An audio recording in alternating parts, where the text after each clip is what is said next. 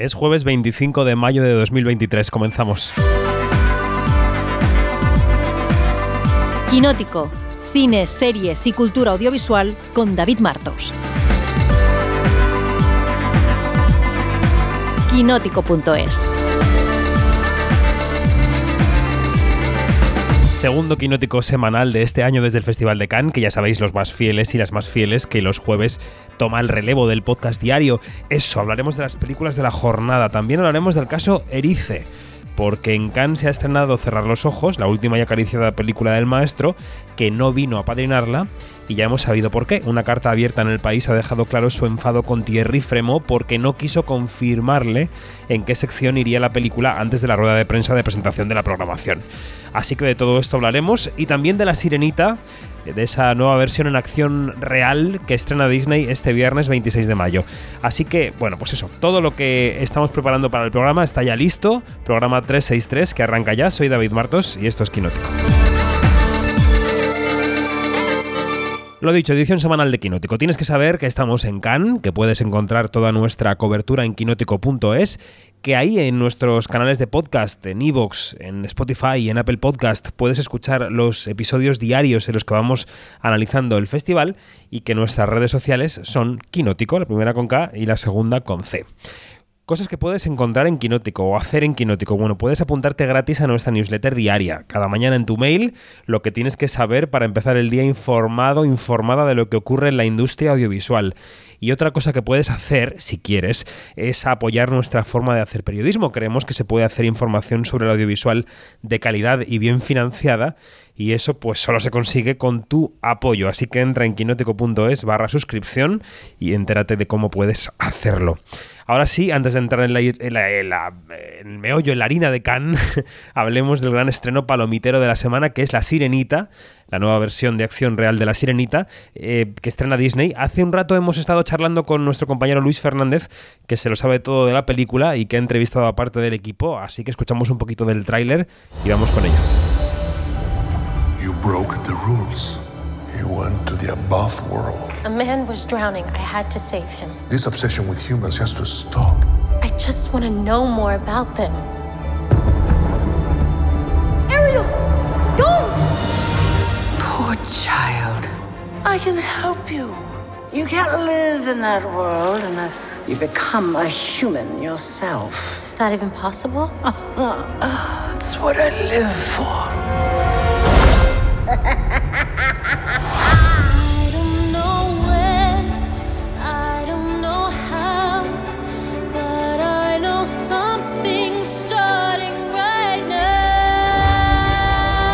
Luis Fernández, ¿qué tal? Buenas tardes, ¿cómo estás? Muy buenas tardes, saludos desde Madrid, David Martos. Aquí estamos en la sala de prensa del Palais, que la gente cuando grabamos o emitimos en directo nos mira un poco raro, pero bueno, en fin, esta sala está preparada para esto y ya está. Em, tú eres nuestro corresponsal en el fondo del mar, ¿eh? con esta película. Bueno, siendo gallego tengo experiencia. Efectivamente, es una película que te cuadra mucho. Es la nueva versión de La Sirenita, película de acción real. Eh, antes de nada, y sobre este fondo de Part of Your World, eh, cuéntanos qué, sabemos de la producción. O sea, cómo llegamos a este proyecto, por qué Disney se decide a hacer esta peli y quiénes están en ella. Pues La Sirenita forma parte de la factoría que ha creado Disney de remakes en acción real, que aunque ya hubo en los 90 con los 101 Dálmatas y a principios de los 2000, realmente explotaron con La Alicia en el País de las Maravillas de Tim Burton en el 2010. Y a partir de ahí se desató la, absoluta locura. Los remakes en acción real le han funcionado estupendamente a Disney en la taquilla, han gozado del favor del público, la, gran mayoría de ellos.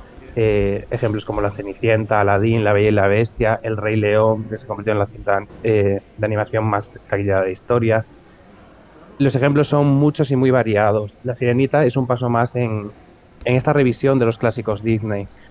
En este caso llegamos a un remake que está dirigido por Rob Marshall, el director nominado al Oscar por, por, Chicago, que no ganó, recordemos que se lo llevó Polanski, eh, sí ganó eh, Mejor Película Chicago, un director que también dirigió Memorias de una Geisha o que se encargó de, del remake también de, Mary Poppins, Mary Poppins Returns de hace unos, unos poquitos años. La Sirenita nace alrededor de 2018-2019, ha tenido una producción complicada a causa del COVID que paralizó, su, producción y que tenía un, gran escollo que era el encontrar a esa gran sirenita y que les llevó mucho tiempo, como nos contaba el propio, el propio director y como contaremos más adelante. Eh, el cast está liderado finalmente por Halle Bailey, eh, cantante, también actriz, que da su, su paso a la gran pantalla, su primer gran papel como protagonista y realmente ha hecho cositas muy pequeñas en televisión. Eh, ella se ha dedicado sobre todo a la música y le acompañan Jonah Howard King como Eric, eh, David Dix como Sebastián, Aquafina, que está divertidísima, eh, como Scuttle, Jacob Tremble como eh, Flounder y quizá los nombres más conocidos son los de Javier Bardem como el Rey Tritón y Melissa McCarthy como Úrsula. Detrás de las cámaras, acompañando a Rob Marshall, se encuentra el guionista David McGee. Las canciones tienen música, como no, del mítico Alan Menken y letras del, fallecido Howard Ashman. Y las nuevas letras son en un encargo de, de Link Manuel Miranda, con el cual ya colaborará el director en, Mary Poppins Returns, eh, donde interpretaba a uno de los personajes principales y además eh, compuso también buena parte de, de las canciones eh, originales. La película está producida por el propio Lin Manuel Miranda, por Rob Marshall, y les acompañan Mark Platt y, John De Luca, eh, que son habituales colaboradores del director.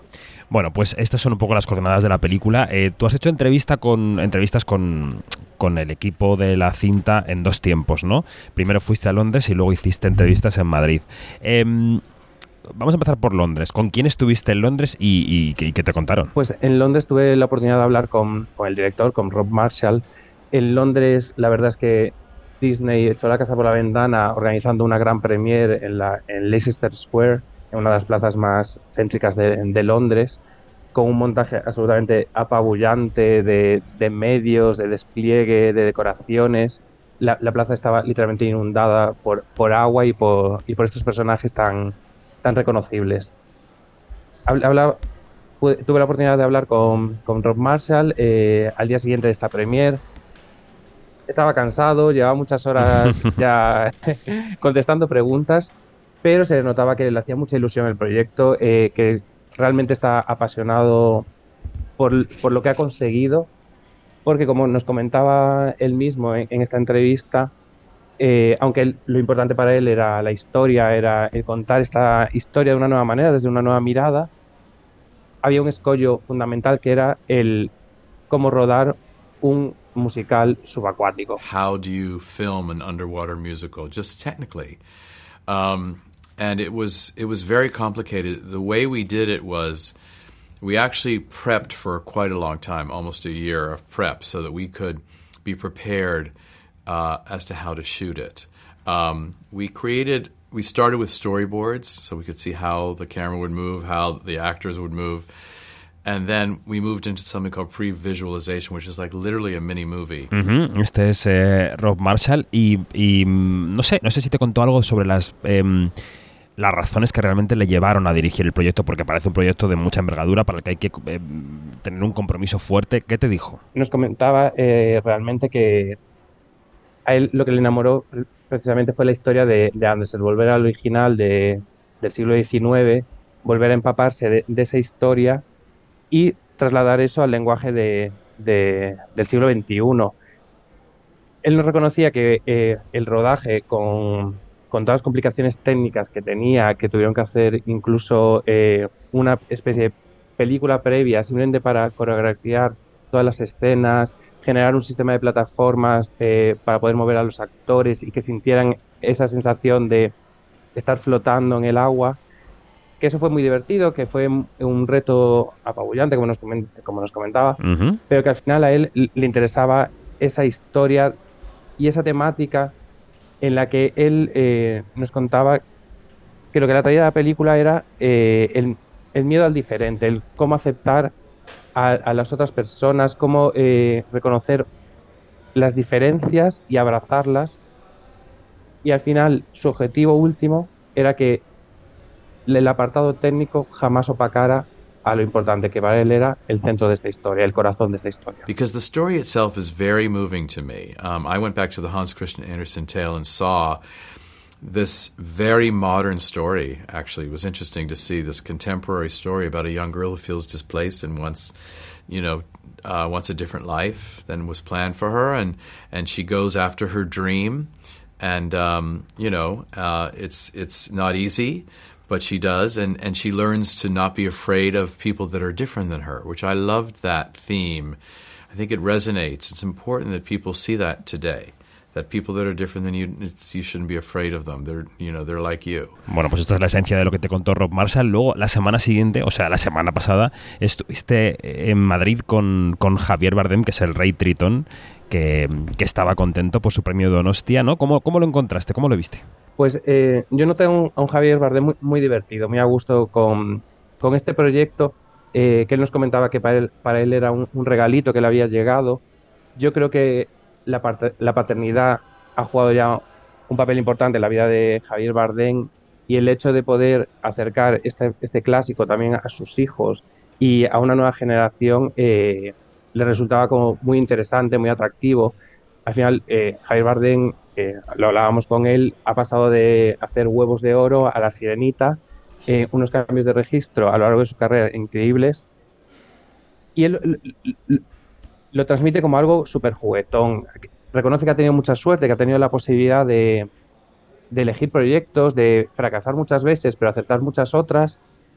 Y considera que al final eh, la vida le está dando este tipo de regalos en los que puede eh, acercarse a otro tipo de generaciones.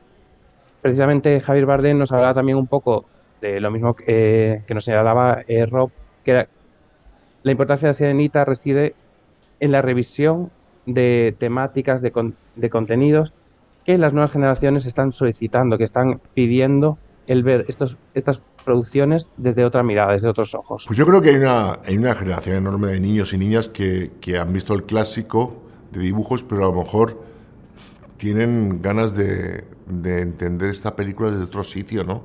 De una cosa más actual, eh, donde haya asuntos, como decíamos antes, como la diversidad, de culturas, de, razas, de colores, de orígenes, de acentos.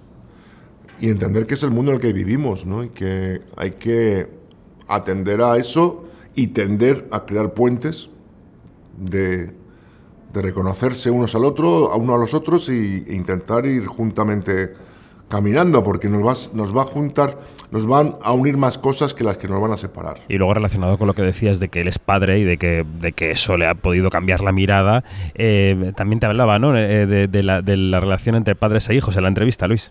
Totalmente. Eh, al final, Javier Bardem se nota ya la responsabilidad de, de los años de la paternidad y, y, él reconoce abiertamente que eh, él había visto el, el clásico con, su, con sus hijos aunque ya les queda un poco antiguo a, a, estas nuevas generaciones realmente. Damos por hecho que los clásicos Disney están muy presentes, a lo mejor en, las generaciones actuales y, y, no lo están tanto. Y él reconoce haber visto La Sirenita con sus hijos, pero que no estaba de más el acercarse a estos clásicos eh, con, con, otra mirada. E insistía mucho en la importancia de, de los padres, del mismo, a la hora de no transmitir los miedos que tenemos hacia lo, hacia lo diferente, hacia lo desconocido, hacia otras razas, hacia otros colores, hacia eh, otras sexualidades, de no transmitir esos miedos a lo desconocido, que es un poco lo que hace eh, su tritón en la película, no transmitir eso a estas nuevas generaciones y permitir que crezcan libremente. La responsabilidad que tenemos nosotros como padres de no, de no poner en sus cabecitas algo tan, tan tan difícil para, de gestionar para ellos como es el, el, miedo al que va a pasar. La vida es totalmente un accidente, o sea, no, no, quién sabe lo que va a pasar. Pero todos hemos sido hijos y tenemos la, el derecho a, a buscarnos en, es, en esta jungla y encontrarnos como podamos.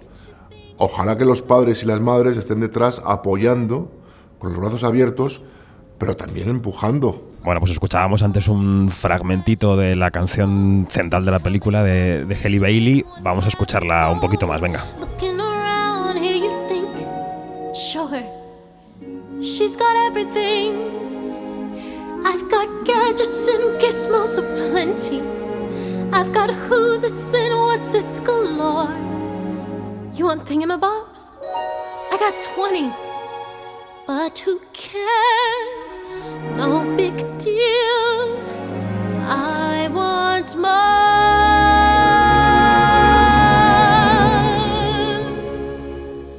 I wanna be where the people are. I wanna see, wanna see them dancing, walking around on those. What do you call them? Oh, feet. Bueno, Halle Bailey ha sido, Luis, centro de, de controversia absurda en la producción de la película eh, por, por esta cosa que, que los racistas se encuentran siempre en la ficción, ¿no? De la sirenita no era negra, bueno, la sirenita no existió nunca, pero bueno, así estamos. Eh, ¿Cómo has visto a... Luego te preguntaré por la opinión general de la película, ¿eh? pero ¿cómo has visto a Halle Bailey en la... mm, En la película, ¿qué te parece su actuación y, y- y- y cómo la encuentras? Pues eh, yo creo que eh, aquí descubrimos a, una potencial estrella. Yo creo que tiene el carisma, un- tiene un carisma increíble, demuestra un talento eh, vocal e interpretativo eh, que me parece muy, muy, muy notable. Vocalmente es inapelable, que está perfecta. Es su versión de Power of, the- of Your World, como acabamos de escuchar, eh, pone los pelos de punta. Y yo creo que eh, saca adelante la película, porque ella es la que lleva el peso de la película completamente, incluso cuando no tiene diálogos. Ella está muy presente, está carismática, está dulce. Creo que es la elección perfecta y creo que ahora mismo sería muy difícil eh, imaginarnos a otra persona eh, en este papel. Yo creo que es un acierto total por parte de Disney de haberla elegido, además cuando era poco conocida, cuando solo tenía su grupo de música, del que yo soy muy fan, por cierto, y, re- y recomiendo que, a quien le guste Halle Bailey se acerque a su música, porque es muy interesante lo que hace. Y yo creo que fue un acierto de Disney el elegirla. Y yo creo que tenemos una potencial lista entre manos. La vamos a ver este año otra vez en, en el remake de también de El color púrpura, que se estrena a finales de año. Mm. Yo creo que es una chica que vamos a tener muy presente, que puede darnos grandes momentos y que de momento la sirenita ha hecho un debut espectacular. Yo también estoy de acuerdo, creo que ya está muy bien.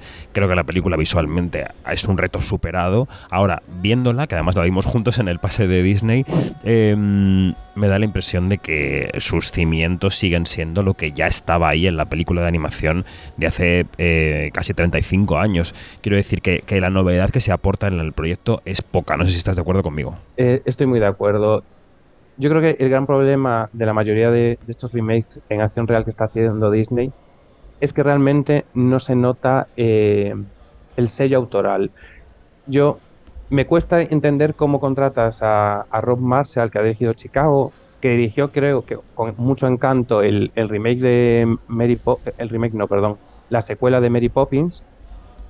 Y aquí realmente no notas quién está detrás de la cámara, no hay una personalidad, no hay nada transgresor, no hay nada que en rompedor de- en- dentro de esta sirenita. Me gusta la actualización de los mensajes, me gusta eh, que se renueven ci- ciertas conductas y ciertas dinámicas que había en las películas Disney, pero realmente creo que aportan poco a lo que eran los proyectos originales.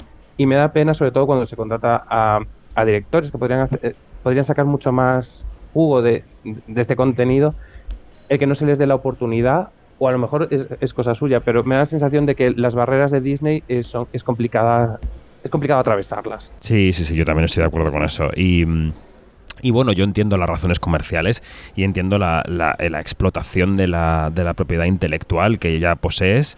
Eh, yo todo eso lo entiendo, entiendo las estrategias eh, de la compañía, pero en fin, eh, me parece que, habría que, si se plantea este proyecto, se podría hacer eh, separándose del original y no solo añadiendo canciones que a mi juicio no están a la altura de las originales.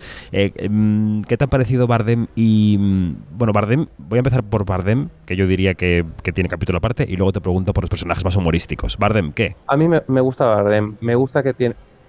Creo que tiene suficiente pozo y la suficiente profundidad en su personaje. Yo el único problema que tengo con, con las escenas de Bardem, y tiene relación con, con los personajes humorísticos, es que a mí los personajes eh, que son animales no me funcionan dentro de la película por el tipo de animación que se ha escogido. Se pierde un poco la, la expresividad de Sebastián, por ejemplo, que comparte muchas escenas con, con Bardem.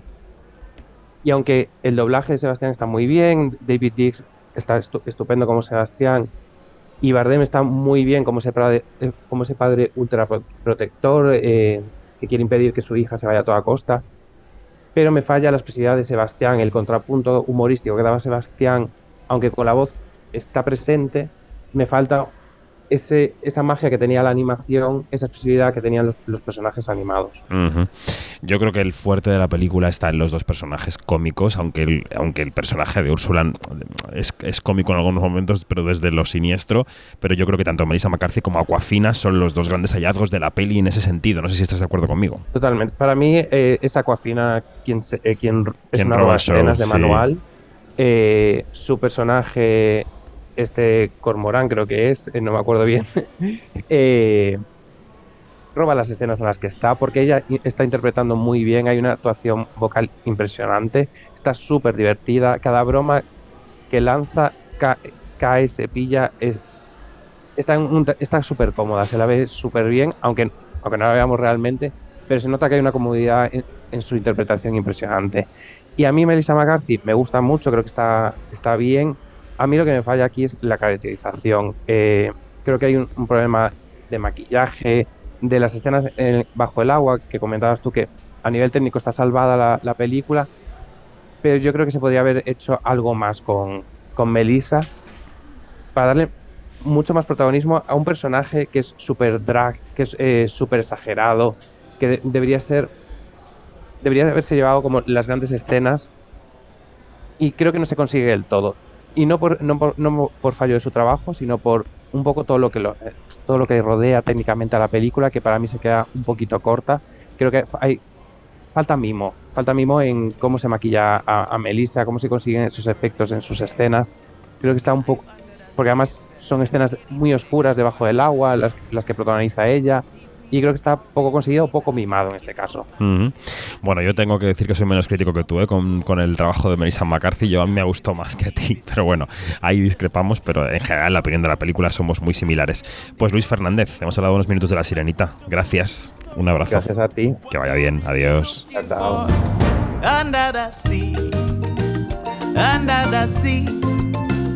Darling, it's better. Don't worry, sweater. Take it from me. Up on the shore they work all day. Out in the sun they slave away. While we devoting full time to floating under the sea. Down here all the fish is happy as off through the waves they roll. The fish on the land ain't happy, they sad cause they in the bowl. But fish in the bowl is lucky, they in for a worse of fate. One day when the boss get hungry, guess who gon' be on the plate? Oh no! Under the sea, under the sea. Nobody beat us, fry us and eat us in fricassee. Bueno, esta era la charla con Luis Fernández sobre La Sirenita. Espero que os haya aclarado alguna duda sobre la película. Las dos entrevistas, por cierto, están en vídeo en el canal de YouTube de Quinótico. Y ahora sí nos metemos en la línea de Cannes. En unos minutos convocamos al Consejo de Sabios de cada día, pero antes queremos ponerle voz a la entrevista con Manolo Solo que publicamos el otro día de forma escrita en Quinótico. Unas horas después de que mm, se produjera esa premier de Cerrar los Ojos, la película de Víctor Erice, pues podíamos charlar con el actor que es el protagonista con el actor que es Manolo Solo, sobre el casting, sobre el rodaje con Erice y también sobre qué significa el papel de Miguel Garay, de ese director trasunto de Erice en la película para su carrera.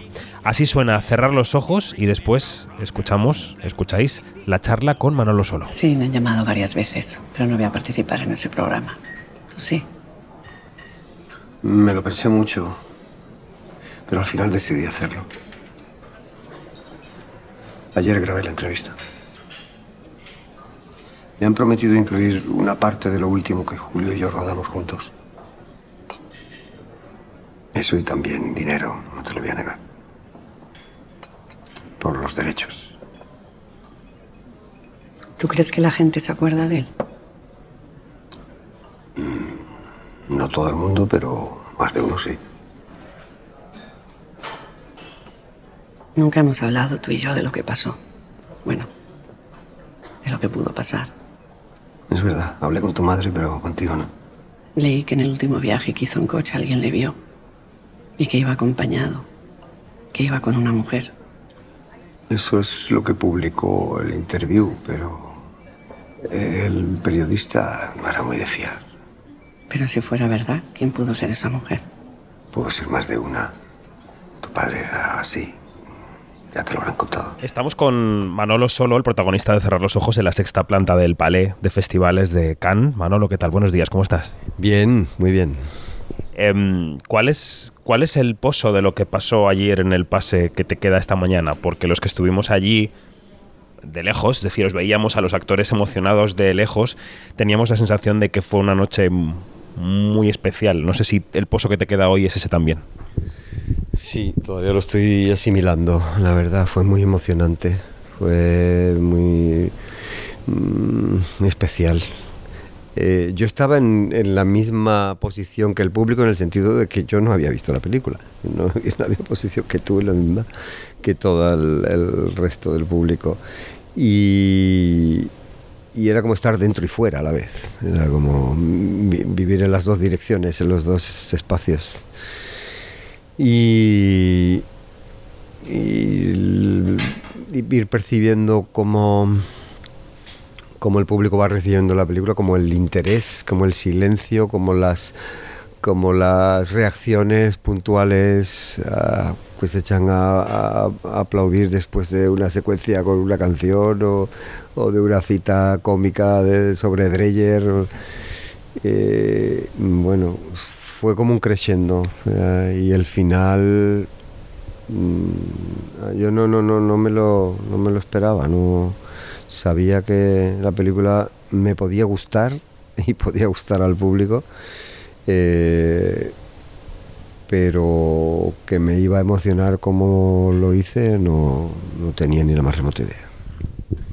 Desde el punto de vista del público y desde el periodismo, eh, asistir al pase de ayer fue asistir a una eh, estirpe de cine, digamos, a un tipo de cine que no se hace o que ya no se ve que tiene sus cosas, supongo, positivas y sus cosas negativas, su, su, alejamiento del siglo XXI y su acercamiento a una esencia también, ¿no? Tú también tuviste esa sensación al ver la película y al hacerla, de que veías después y hacías primero algo que ya no se hacía.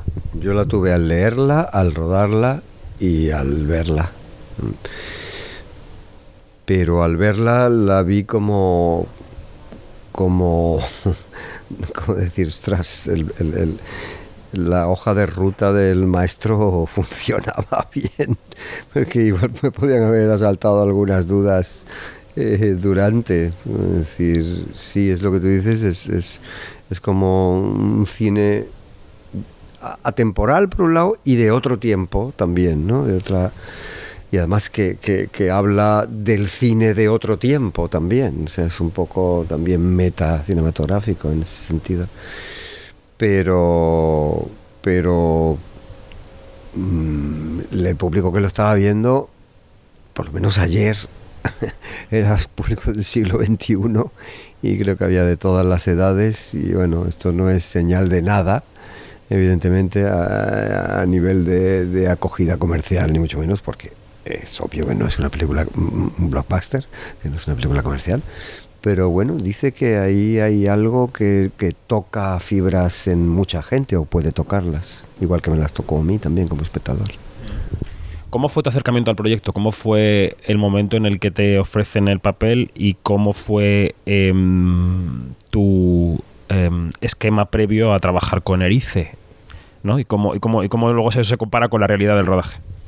Pues yo fui citado para hacer una prueba Mm, y eran tres, eh, tres secuencias muy largas de texto que me tuve que estudiar en muy poco tiempo porque estaba muy liado entre cosas de trabajo y personales y, y bueno fue, un cimbreo emocional es decir que una prueba para, para Erice y para un prota de Erice que eso sí era consciente eh, fui muy nervioso, lo hice bastante mal.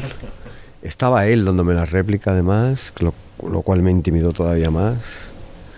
Pero luego me desentendí, yo estaba seguro que no me iban a coger, estaba absolutamente seguro, 100%. Y luego, bueno, pues pues una alegría inmensa, un orgullo, un- sentirme un privilegiado absoluto y también el, la- la- la- el- temor desde, desde la, la- la contemplación de, bueno, la previsión de trabajar con una leyenda tan, tan, tan enorme. Eh, y luego, bueno, pues eh, él tiene su carácter eh, fuerte, es una persona que minuciosa y exigente, que quiere las cosas como él las quiere, a su manera. No siempre fue fácil, pero creo que, que hubo un entendimiento igual más tácito que verbalizado entre los dos y que, y que al final yo intenté mm, remar en su dirección y a veces a- abandonarme al misterio, como él decía. Y, y creo que, bueno, yo estoy bastante contento. Soy- yo soy muy crítico con, conmigo y con el con mi trabajo eh, eh, en este es uno de los trabajos que, que quizá por, por eso por, por, intim- por sentirme intimidado y por, la complicación de la comunicación no ha sido fácil que más y por el peso del personaje es que era además como un- una especie de trasunto de él lo que le añadía además más responsabilidad todavía que más, más duro ha sido para mí, más agotador. Mm, Pero por eso también yo creo que es, proporcional a la emoción que me produjo ayer ver la película. Claro, es que pensando ahora durante tu respuesta, debe ser el actor que más tiempo ha trabajado con él en las últimas décadas. Porque trabaja muy poco en el cine, ¿no? Y este proceso te convierte quizá en su colaborador más estrecho de las últimas décadas, por mucho que esa colaboración, como tú decías, sea tácita y sea complicada. Si tuviéramos que explicarle a un oyente o a una oyente cómo es el proceso concreto del rodaje con él, porque ahora mismo charlábamos con otra compañera de- del reparto y nos decía, bueno, pues nos daba alguna clave de cómo se comporta en el set, mm, las claves que se puedan revelar, ¿cuáles podrían ser? Eh, no te puedo tampoco decir, bueno, intentar que, que lo que decías, a mí me insistió mucho en, en que quería que impersonara al personaje más que representar, más que actuarlo, pero yo por otra parte eso es lo que he intentado hacer siempre en toda mi carrera, entonces tampoco...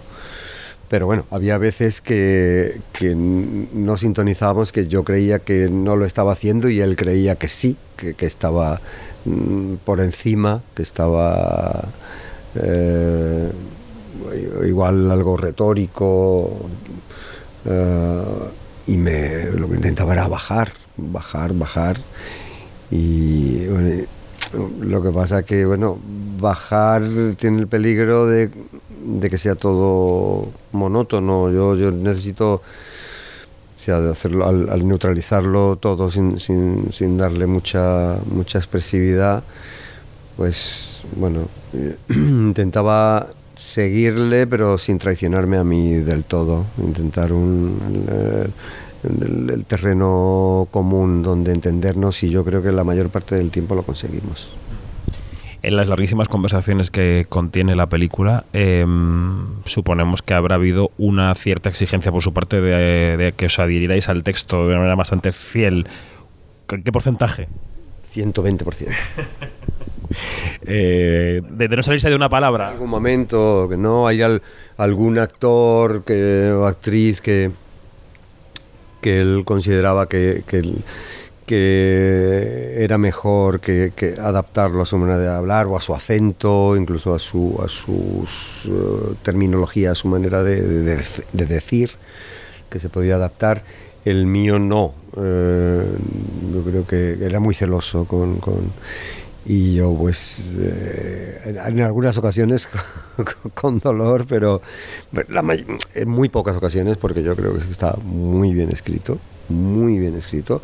Sí que alguna vez quizá un poco mm, un poco literario, pero pero bueno, yo intentaba darle toda la vida y bajarlo a tierra y creo que no era tan difícil porque el texto era muy bueno. Y, pero sí, no, no, no dejaba tocar. Muchas veces estaba, estaba como mirando en algún ensayo mirando el texto más que mirándome a mí. O sea, a ver qué está cambiando este. Porque yo tengo mucha tendencia a adaptarme un poco y aquí he sido, bueno, eh, mm, apostólico, católico, apostólico romano. ¿Dónde estaba él físicamente en el rodaje? ¿Al lado de la cámara, en el combo? ¿Dónde estaba? Solía tener un combo para él, un mini combo, y, pero estaba cerca de los actores, ambas cosas. O sea, tenía su pequeño combo, no estaba en el combo grande, estaba con su pantalla y estaba cerca, estaba percibiendo como de los dos universos. Em, antes hablabas de la importancia que te tuvo el, el casting para ti, la importancia previa, ¿no? El, el- el construir el concepto en tu cabeza de voy a hacer una prueba para un protagonista de Erice. saber qué vio él en mí para hacer este personaje y vamos, lo tengo que no puedo tener más agradecimiento de que él, a pesar de que vio una prueba mediocre que me manifestó que fue así, viera eh, algo en mí que pudiera dar este personaje. Perdona, sigue. No, no, no, te iba a preguntar, voy a dejar la pregunta para después, voy a coger este hilo que me sueltas. Dentro de que el proceso con él haya sido difícil, que lo, estáis, lo estás transmitiendo, ¿no se agradece un poco en esta industria un poquito de honestidad? Quiero decir, dentro de que fuera difícil el proceso. Sí, por supuesto. eh, en este caso, además, es que es, así, es irrenunciable. No jugaba a una, falsa, no sé, no me sale la palabra, intentar agradar. eh, Él tenía muy claro lo que quería y, y su- sus formas son toscas y, y afiladas y duras y, es así y no intenta disimularlo y bueno, eso como tú dices también es de agradecer que, que también conozco eh, otras, otras personalidades que tienen eso en el fondo y una categorización y un saber cómo quieren las cosas y pero luego intentar vestirlo de una dulzura que a veces no casa y se nota que rechina. No, te decía lo del casting de voy a hacer un protagonista para Erice, pero eh, le voy a quitar el apellido de Erice. Voy a hacer un casting para un protagonista y te dan el protagonista. Un protagonista en tu carrera hoy, viendo la película de ayer, ¿qué significa y cómo lo lees? Es muy emocionante, es como que, que, que- que confíen en ti, por eso estoy agradecido a Víctor, es como que te den la confianza de que vas a ser capaz de, de llevar una responsabilidad a través de una película además tan buena, de un guion tan bueno y de un personaje tan bueno, de que vas a ser capaz de llevarlo a cabo. Es, es agradecer la confianza que no he sentido durante la mayor parte de mi carrera para otros papeles que no fueran de francotirador o de secundarios de carácter que, ah, no me arrepiento de nada de lo que he hecho y, estoy encantado con muchísimos de los personajes que he hecho y me han, me han curtido, me han enseñado y aprendido muchísimo. Pero, pero sí que no he notado eh, la confianza, la confianza de, de que puedo ir más allá de ese personaje secundario, incluso complejo, complicado, es como que es un personaje secundario complicado, atormentado, tal cual, ¿a quién llamamos? A Manolo Solo, o sea, para co- cosas complicadas, cortas, complicadas, sí. Pero para un, un personaje con, con, con peso, con enjundia, ay amigo, ahí no, no esto no, no, no, no, hay algo, pues será mi cara, será mi, no sé, no sé, mi carácter o mi karma o yo qué sé. Pero bueno, oye, me parece mágico que, mm, que a estas alturas se haya producido esto. Me parece realmente maravilloso. Es algo sistémico, ¿no? El hecho de que haya una barrera para ciertos actores y actrices a la hora de acceder a un papel con cierta enjundia. Yo no sé si se puede si se puede hacer algo, más allá de que los productores se decidan. ¿Qué es eso? Y directores. Sí, sí, no, sobre todo productores, directores de casting y, y sobre todo productores.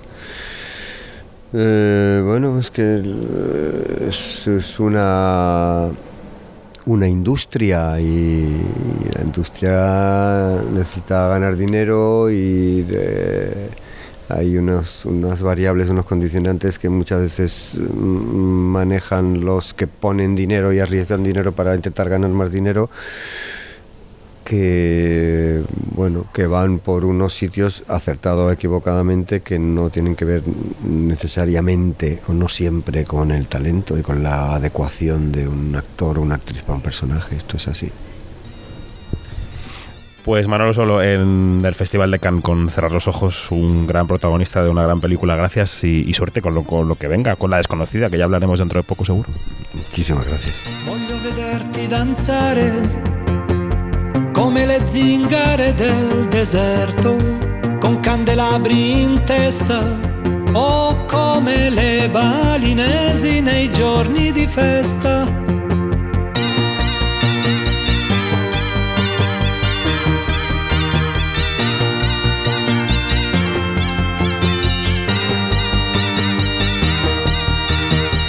Voglio vederti danzare come i dervish tourneur che girano sulle spine dorsali o al suono di cavigliere del catacali.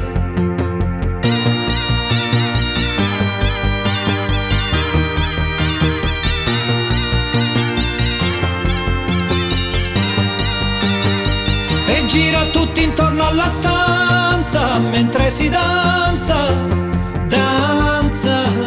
E gira tutti intorno alla stanza mentre si danza. Bueno, pues sobre esta, esta canción de Quiero verte danzar que aparece en la película de Nani Moretti, eh, en el, sol del avenir, el sol del futuro, bueno, tiene otras traducciones, pero bueno, vamos a traducirlo así. Vamos a saludar ya a, los, a la sabia y al sabio de cada día, porque esto, aparte de ser un quinótico semanal, es también el quinótico diario transformado de Cannes. Hola, Yanina, ¿cómo estás? Muy, hola, ¿qué tal? ¿Hemos estado esta noche? Esta noche hemos estado eh, en una fiesta que era la fiesta de eh, la Semana de la Crítica con el Festival de Morelia, que es el festival, uno de los festivales en México más importantes. Y bueno, y ahí estuvimos bailando y divirtiéndonos y saludando a nuestros amigos mexicanos y bueno, muy bien. El césped, además, al aire libre, estaba muy bonito. Y Dani Mantilla, a Dani Mantilla no tiene tiempo para fiestas. Él todo magro, todo es trabajo. Dani, ¿qué tal? Todo es cine, yo he escuchado música, pero en este caso ha venido dentro de una película con Franco Battiato y Nani Moretti. Ya está, pues eso es mi, intro- mi introducción. Ha salido Dani del cine dando vueltas con los brazos así extendidos como los personajes de la película. Un poco zorbal griego, pero dando vueltas.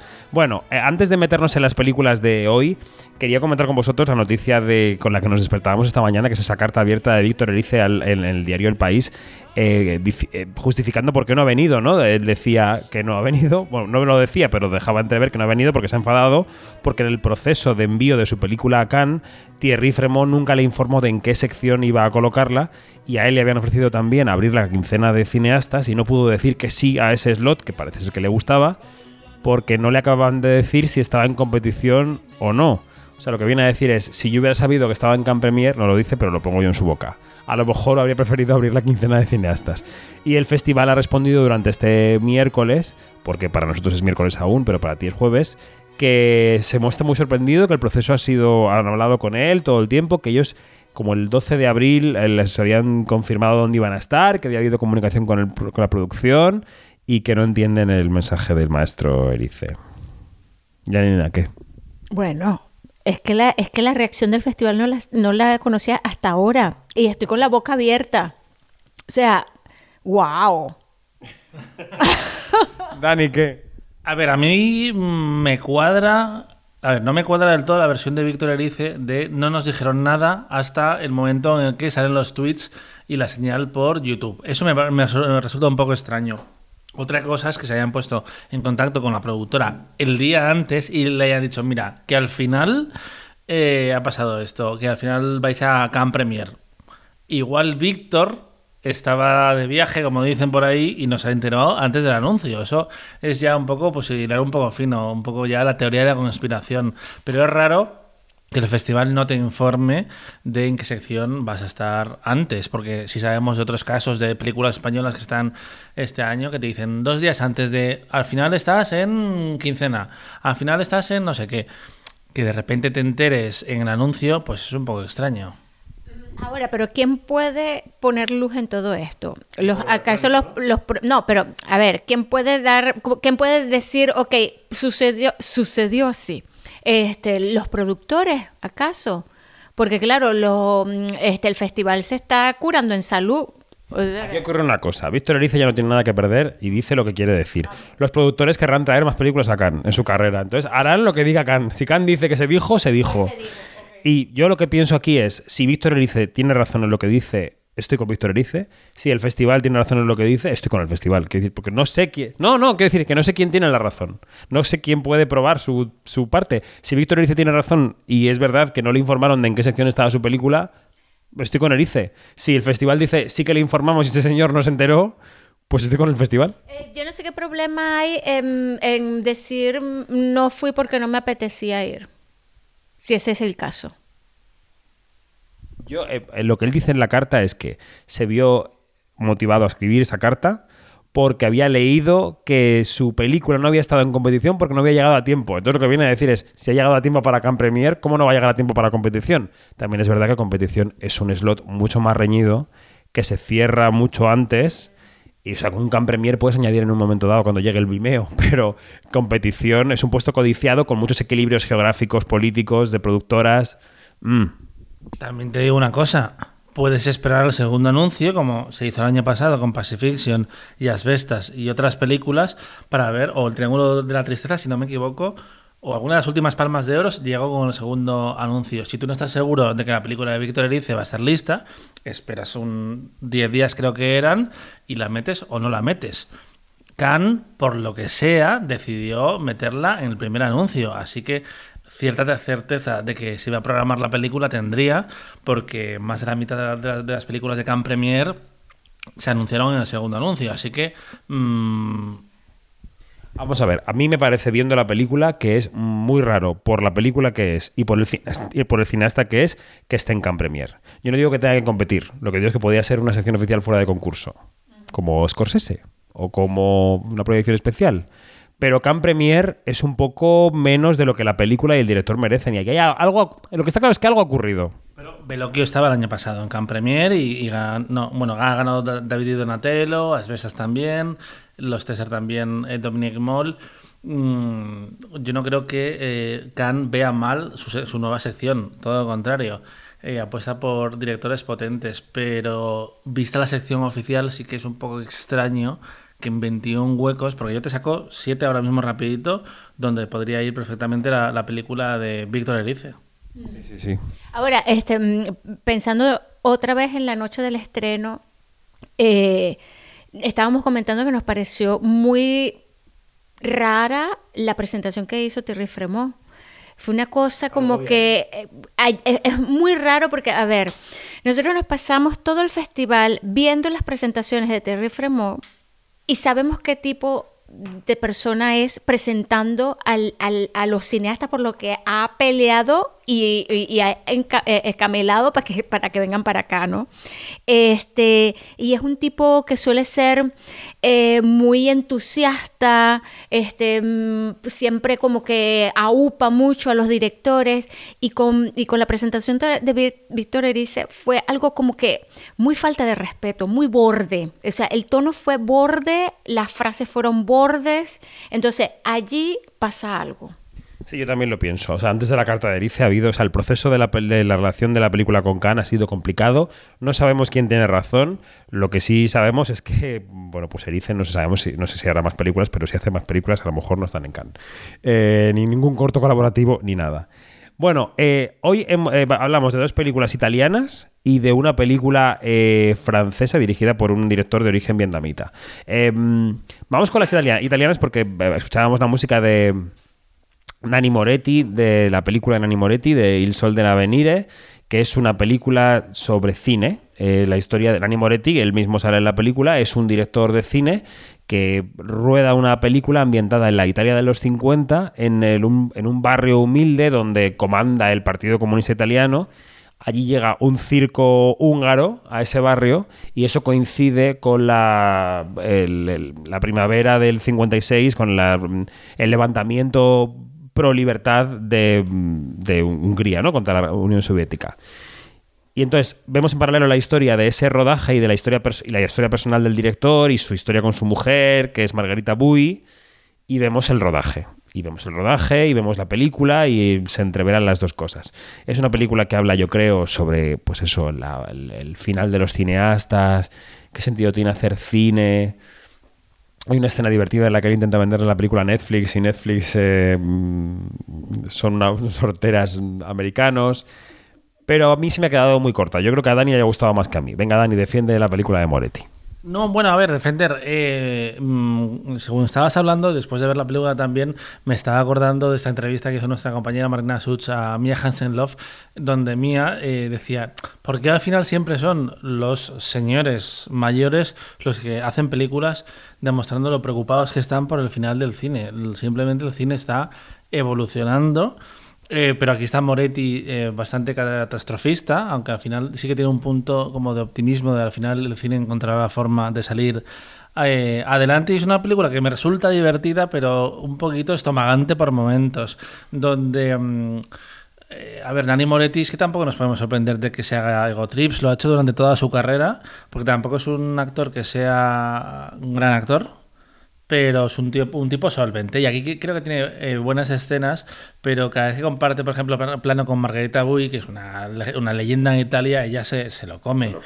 Y mm, sí que me ha hecho muchísima gracia la escena de Netflix, pero también mm, reconozco que cada vez que se meten con Netflix en una serie, en una película, me hace mucha gracia, porque además eh, suelen ser gags que, que me creo, porque en este caso el de Dani Moretti que repite mucho es de, es que esta película se va a estrenar en 190 países, que lo dice una y otra vez. 190 países, en plan, no podemos hacer cualquier cosa porque esto se va a entrenar en 190 países. Y cuando dicen que la gente deja de ver las películas en el minuto 3 si no hay una cosa realmente explosiva al principio. Entonces, ¿en qué, en qué minuto empieza tu película lo gordo? Dicen, en el minuto 37. No. 25. No. 12. No. 2. Muy pronto.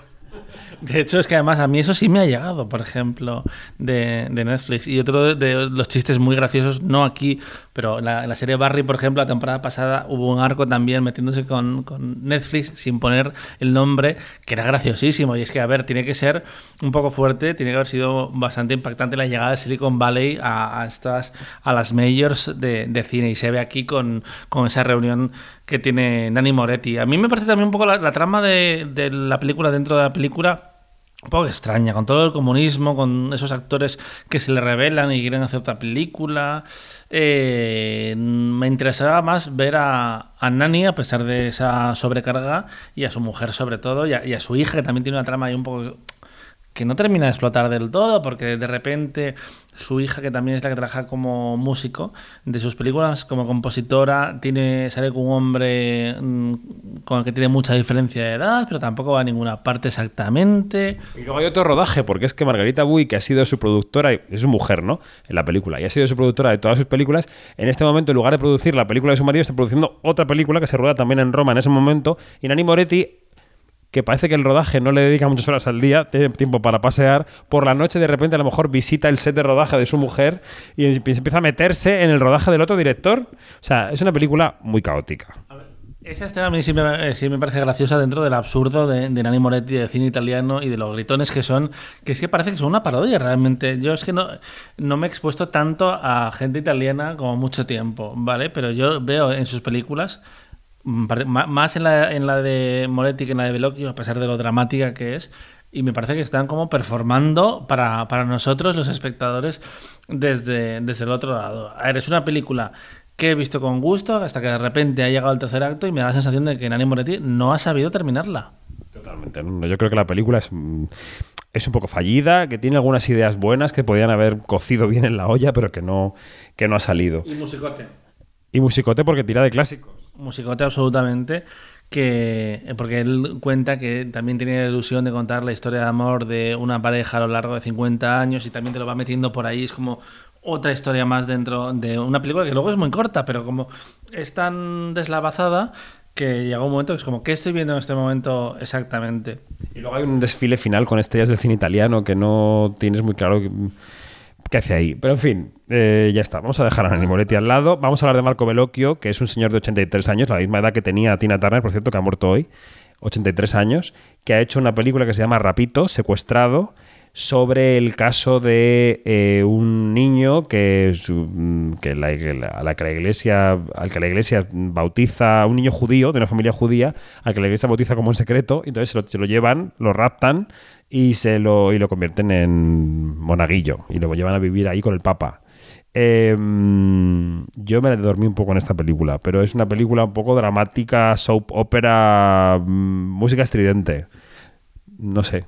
Es otra película italiana, además con un caso eh, muy famoso, el de Edgar Mortara, que eh, hay un matiz, que es cierto que el niño fue bautizado eh, sin que la familia lo supiera cuando solo tenía seis meses, porque pensaban que se iba a morir y alguien, eh, tendréis que ver la película para, para verlo, decide bautizarlo en plan, por favor, Dios, no te lo lleves.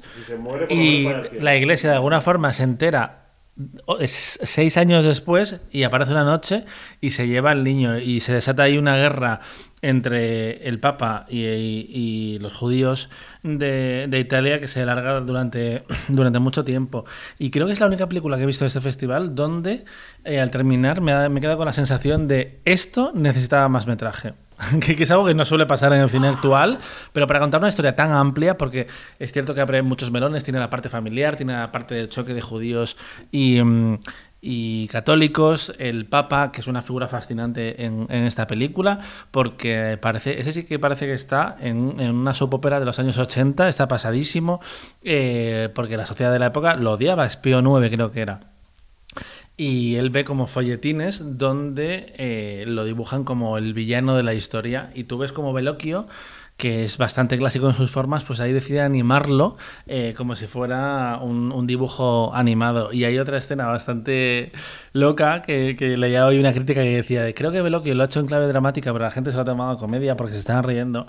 Porque el Papa eh, proyecta, se imagina cómo unos judíos entran en su habitación en mitad de la noche y le hacen la circuncisión. Que eso, eso se ve ahí con la sangre y todo esto. Es un personaje eh, que opaca bastante, bastante la película. A mí lo que me da un poco rabia de esta peli, que por otra parte la iba a haber hecho Spielberg, lo ha contado Veloquio en las entrevistas. Bueno, se sabía ya y ha hablado de ello Veloquio en las entrevistas, que reconociendo que había un guion muy avanzado, pero que Spielberg hubiera hecho una buena película, sí. Eh, en inglés sería un poco extraño contar una historia tan italiana, también. Eso es lo que venido a decir la, la versión oficial. Spielberg me hubiera contado una historia muy alemana y la contó fenomenal. Sí, cierto, cierto, sí, sí, sí, sí, sí. No, y además... También te digo, mira, tú has dicho echas de menos metraje en esta película. Yo lo que eché, eché de menos otro tono. Creo que el tono es equivocado completamente. eh, y eché de menos más dinero. Es decir, es una producción que se queda corta en muchos sentidos. Se queda corta en maquillaje, se queda corta en peluquería, se queda corta en arte, se queda corta en todo. Es decir, aprovechan alguna plaza que queda todavía del, de- del momento histórico que refleja, pero los interiores, los, los cromas de los cielos de Roma que cantan un poco. Que decir, yo creo que es una película que pega ambiciosa sin dinero. Eh, Todas, todas las escenas que hay de FX, porque también hay una batalla en esta película, canta, canta mucho. Y donde veo más esa mm, cosa que no me están contando que claramente es una parte muy importante de la historia es que Edgar Morata acabó eh, eligiendo mm, voluntariamente vivir bajo eh, la religión católica, lo cual provocó una crisis brutal en, en su familia. Y tú, como claro, tiene que decidir Veloquio por dónde tira la historia, no llegas a entender del todo eh, qué es lo que hace eh, que él desarrolle este síndrome de Estocolmo eh, tan galopante. ¿Entiendes por qué ha sucedido? Porque le están metiendo misas ahí todos los días, todos los días, eh, a él y a otros niños que han, que han secuestrado, pero como que falta un poco de esa transición del, del personaje. Me parece una mm, peli vistosa, pero que mm, se ha quedado un poquito hortera y que no aprovecha del todo la historia tan buena que tiene que contar. Em, yo creo que la tercera película de la que vamos a hablar me ha gustado a mí más que a vosotros, así que os voy a dejar hablar a vosotros antes y luego hablaré yo. Se llama La Pasión de Dodin Buffon, que también tiene otro título que se llama, es de Pot au Feu, que es el, nombre de un plato, de una, olla que se hace aquí en Francia. ¿no? Eh, la Pasión de Dodin Buffon es una historia que se desarrolla en el siglo XIX en una casa solariega en la que no hay, por supuesto, eh, electricidad, en la que se cocina con productos que se cazan al lado y que se cogen del huerto. Eh, y es una película culinaria. Es una película sobre amor y cocina. Una película que podría estar en una sección culinaria de cualquier festival de San Sebastián o de Berlín o tal, ¿no? Y es una película protagonizada por Benoît Magimel, el protagonista de Pacifiction, y por eh, Juliette Binoche. Eh, él es un chef muy reconocido, ella es la cocinera que está a cargo de su cocina de casa, llevan trabajando juntos 20 años y esa relación de amor y de comida va evolucionando hacia el afecto y hacia el amor. Y lo que vemos son larguísimas escenas de cocina, vemos cómo se preparan un montón de platos por la trama y por también por el placer de los protagonistas. Y a mí, yo luego contaré la delicia que me ha parecido, pero vosotros poned de los peros. Janina. Mm. Bueno, Película de, de Tran Anh Hun, perdón, director de origen vietnamita, que no lo he dicho. yo iba con muchas expectativas porque, claro, eh, tú que entraste a las, a las 8 de la mañana, eh, a las 8 y media, fresquito a ver la película y sales de la película y lo primero que pones en WhatsApp. ¿Qué película? Pues entonces, claro, pasan las horas y, mi- y mi, y, mi, y, mi, y mi proyección de las, de las 6.45, eh, estoy esperando la como agua de mayo. Y, y chico, no. No. A ver, ¿qué tiene esta película? Esta película está muy bien hecha en cuanto a la manita de, del director de saber poner la cámara, de, darle, de darle una modernidad a una película de época, ¿no? Que, que tiene movimientos de cámaras muy dinámicos, tiene una secuencia inicial que es una que es un- eh, preparar desde el desayuno hasta un, banquete eh, que va a ser por, por la tarde noche espectacular. O sea, esa secuencia es buenísima. Este, y claro, eh, los fanáticos de, de- Chef Table, de, de la, de la serie de, Netflix, se van a sentir muy identificados allí, me incluyo, porque, porque tiene mucho ese look, ¿no? Eh, y tienes que, olvidarte de la cosa y centrarte en dónde está. Ahora, me falta más eh, historia de fondo, me falta más... eh, me falta más chicha allí. Con- no, y ni siquiera, y fíjate, y ni siquiera un conflicto como esos conflictos que. No, me, me falta más una cosa que, que, que, que me cuenten más de los personajes, que, que, que yo me quedé con muchas dudas y, y es una frustración muy grande. O sea, porque ni siquiera ni siquiera ahondan en por qué, por qué no el menú terminado, por qué no esto, porque son como, como, es como si tú estuvieras hablando con alguien y te deja todas las frases a medio camino. Pero eso sí, con unas imágenes espectaculares. Es que has hecho una secuencia de cocinado inicial. Creo que la palabra secuencia no hace justicia a lo que vemos, porque son 40 minutos de película de prólogo donde están preparando una, eh, una comida y después se la comen. Es alucinante de ver, la verdad. eh, Hay, hay algo magnético y por otra parte también hay algo cruel en eh, poner eso a la gente eh, sin ponerle la comida. Porque yo creo que esto debería ser una película que solo se programara en estos cines que te ponen cena también. Es como si no traes alguno de los platos, a mí esta película no, no me la pongas. Me resulta muy eh, bonita, creo que tiene, eh, que tienen mucha química Magimel y Juliette Binoche, son actores que da gusto verles. Y Magimel el año pasado tenía que haber ganado el premio a Mejor Actor, que no se lo dieron, después se llevó el César. Y veremos, igual este año se pone en modo compensar, como Son Kang-ho en 2022, y deciden dárselo a él, porque no hay muchos candidatos al premio Mejor Actor eh, todavía. Pero bueno, en este caso la película de La Pasión de... ¿Cómo se llama? Bueno, de eso, esa pasión.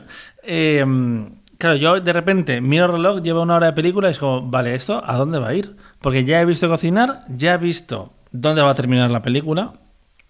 Bueno, ¿y ahora qué?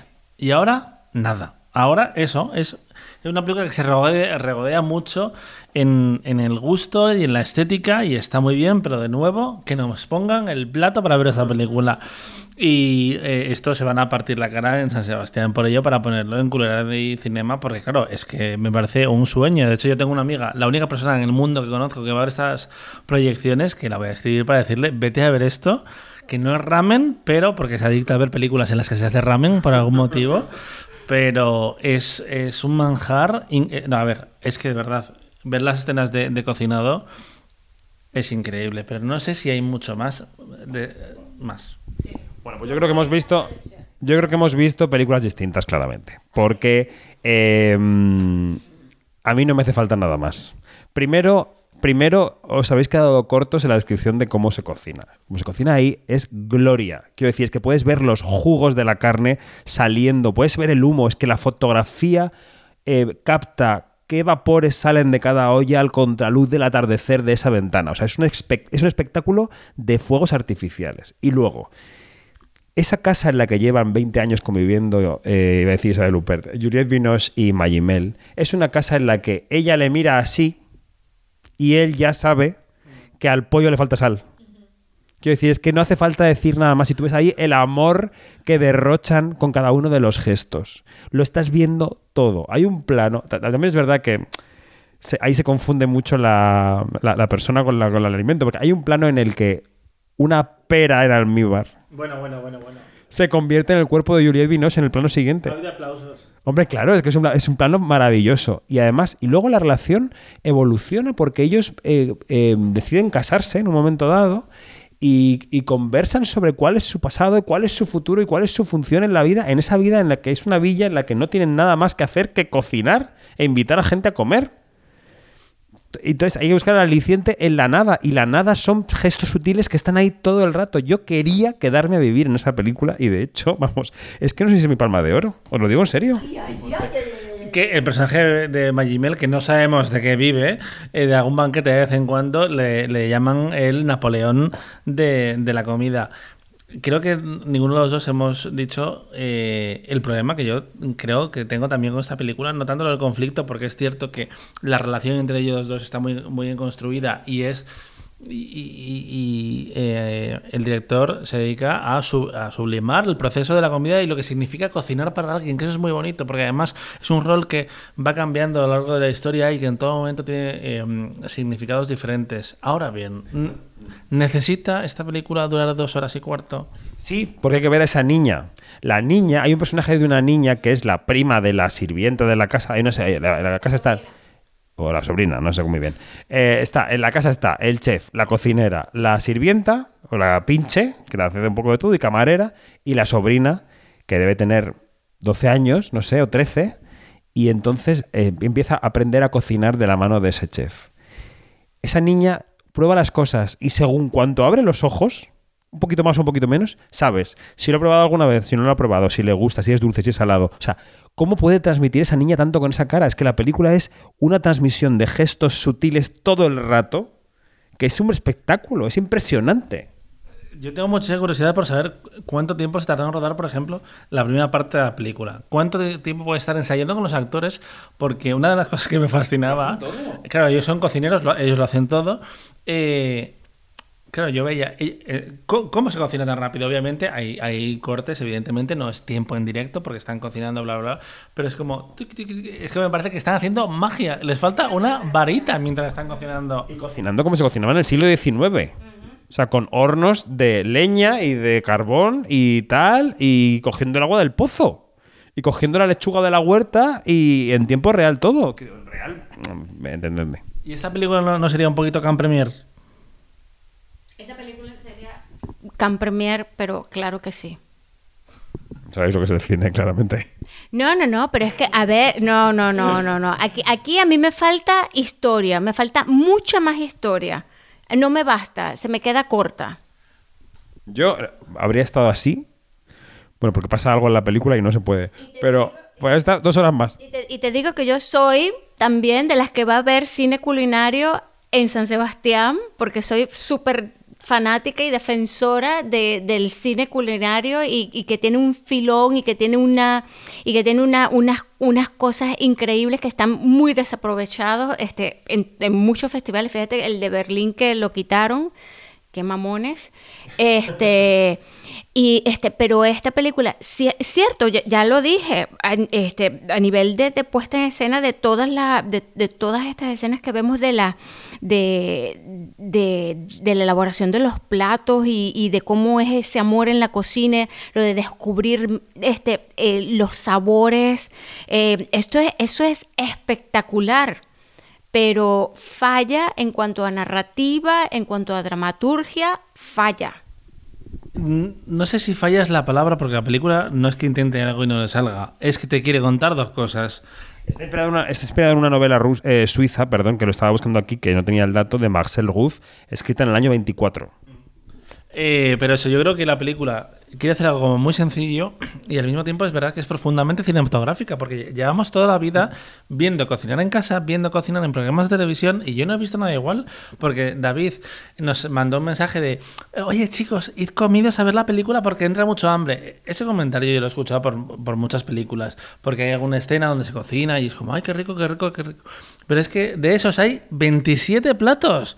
Porque además no solo es el prólogo, es que después hay más sesiones de cocina, de nuevo con nuevos significados y una capa más, eh, más emocional, porque yo creo que la primera es más sensorial, es más de gusto, más de meterte en, en esa cocina y en ese universo. Después hay pues una serie de ramificaciones en lo que están haciendo los personajes, pero mm, sí, no sé, creo que llega un momento que ya la película me dio lo que me iba a dar y yo desconecté un poco como, espectador, pero es, cierto que hasta ahí sí que estaba como eh, bastante impresionado por lo que estaba viendo. No les voy a llevar al huerto a estos dos. Yo creo que no, pero bueno, si algún oyente de repente se cruza con la película este año, La Pasión de Dodán Buffant, y, y- y quiere realmente ver la luz y la verdad, pues que me haga caso.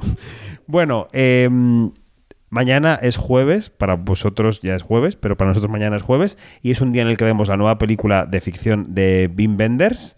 eh, y vemos la de Catherine Brelat, que es L'été dernier, el verano pasado. Así que mañana contaremos más cositas. Janina, hasta mañana. Hasta mañana. Adiós, Dani. Hasta mañana.